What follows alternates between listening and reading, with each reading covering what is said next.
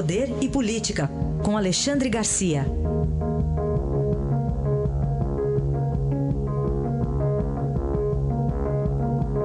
Alexandre, bom dia. Bom dia, Raíssa. Bom dia, Carolina. Bom dia. Vamos embarcar nessa notícia, né? Pois é, disso que vocês estão falando aí, né? É. Bom, uma. Pois é, eu, eu, provavelmente o Moro poderia ter esperado mais uma semana para não ser acusado de interferência uh, em eleição. Mas, enfim, depois da facada, que interferência maior em eleição, né? Uh, enfim, essa, essa campanha eleitoral está mesmo movimentada. Né? Uh, só para a gente relembrar a importância de Antônio Palocci, que foi ministro de Lula e de Dilma, né? ele seria o, o, o candidato de Lula né, em vez de Dilma, se não tivesse havido também uma interferência, aquela delação do caseiro Francenildo, né? Ele frequentava aquela casa e tal, acabou perdendo o ministério por causa disso e entrou em, entrou em queda, né? Ah, e ele conta que a campanha de Dilma de 2010 e também a de 2014 custou o dobro do que foi declarado à justiça, que veio da Petrobras, que Lula sabia de tudo, né? E, e aí vai indenizar com 37 milhões. Mas, enfim, outra liberação também né, seria interferência na campanha, a, a, insistência de Lewandowski em liberar Lula para entrevista. Ontem eu ouvi aqui em Brasília partidários de Luiz Estevam. Luiz Estevam tem muita força aqui porque tem muito dinheiro ainda, embora esteja na prisão, no presídio da Papuda partidários de, de Luiz Estevam dizendo que vão pedir também para Lewandowski liberá-lo para entrevista para ele dizer uh, qual é a preferência dele para governador, para deputado distrital, para deputado federal, para senadores aqui em Brasília. Enfim, é, é, é a, isso originou também uma espécie de briga entre Fux, que, que impede a entrevista, e, e, e, e Lewandowski, que insiste em liberar, Lewandowski chegou a dizer que com isso Fux desrespeita todos os ministros do, do Supremo. Isso é uma coisa que a psicologia explica perfeitamente, né?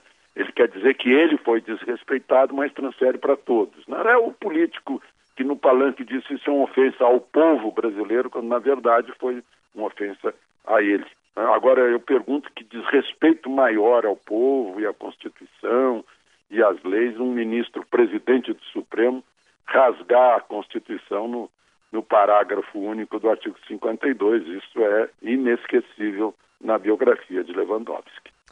Bom, também queria colocar para você ouvir aqui o Alexandre uma fala, acho que inesquecível também, do presidente do Supremo Tribunal Federal, ministro Dias Toffoli. Pois é. Os militares foram um instrumento de intervenção e se algum erro cometeu foi, ao invés de ser o moderador que em outros momentos da história interveio e saiu, eles acabaram optando por ficar e o desgaste da legitimidade em todo esse período que acabou recaindo sobre essa importante instituição nacional que é que são as Forças Armadas, também responsáveis pela nossa unidade nacional. Por isso que hoje depois de aprender com o atual ministro da Justiça, Torquato Jardim, eu não me refiro mais nem a golpe nem à Revolução de 64. Eu me refiro a movimento de 1964. E aí, é. Alexandre? Eu, eu, queria, queria lembrar datas aqui. Uh, eu assistia a tudo isso, eu tinha 24 anos, era funcionário do Banco do Brasil. Lewandowski, não, uh, uh, Toffoli não tinha nascido ainda, né?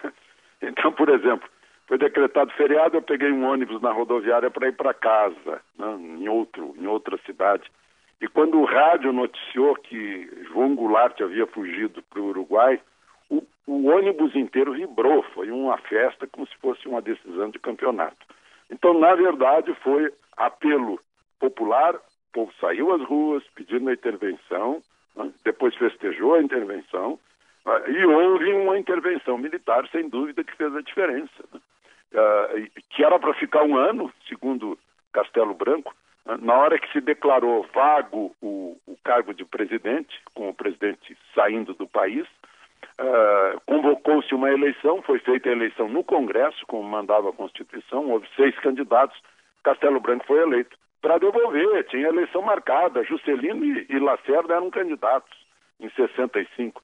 Só que aí houve problemas internos eh, nos militares, entrou Costa e Silva, depois entrou a bomba em Guararapes, e aí desencadeou-se aí o que a gente viu. Né? Então, agora, o estranho é que Dias Toffoli, durante 12 anos, serviu o PT e serviu o, o Zé Dirceu. E o Zé Dirceu disse a Eu País, recentemente, falou em tomada de poder, tirar a força do Supremo, tirar o poder do, do Ministério Público. Né? Foi treinado em Cuba, pegou em armas para estabelecer no Brasil um regime igual a Cuba.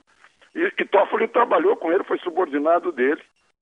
Parece que está havendo uma mudança em Toffoli, agora que ele preside o Supremo.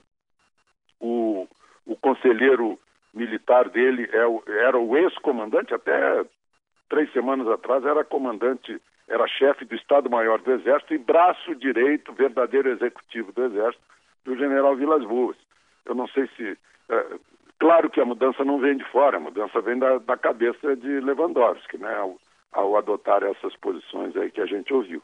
Mas, enfim, ele eh, talvez queira, sei lá, se preparar, anteviu aí o novo governo, está né, tá se preparando para conviver, conforme diz o, a Constituição, poder independente, autônomo, mas eh, mais harmônico. talvez seja isso. Né.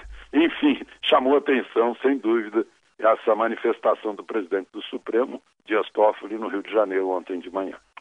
Aliás, a, falava ele sobre os 30 anos da Constituição de 88, agora, dia 5 de outubro, né, Alexandre? De, de, três pois dias é. vai fazer 30 anos a Constituição. Foi outro evento que eu acompanhei, testemunhei a, a Constituinte, né? Testemunhei todos os lobbies, todas, todos os problemas, todas as, as questões aí, quem fez o quê, né? É, é bem interessante, mas a gente vai falar ao longo da semana, a gente pode falar sobre isso. Com certeza, para falar dessa data histórica. Este foi Alexandre Garcia, que volta amanhã aqui ao Jornal Dourado. Obrigado, até amanhã, Alexandre. Até amanhã.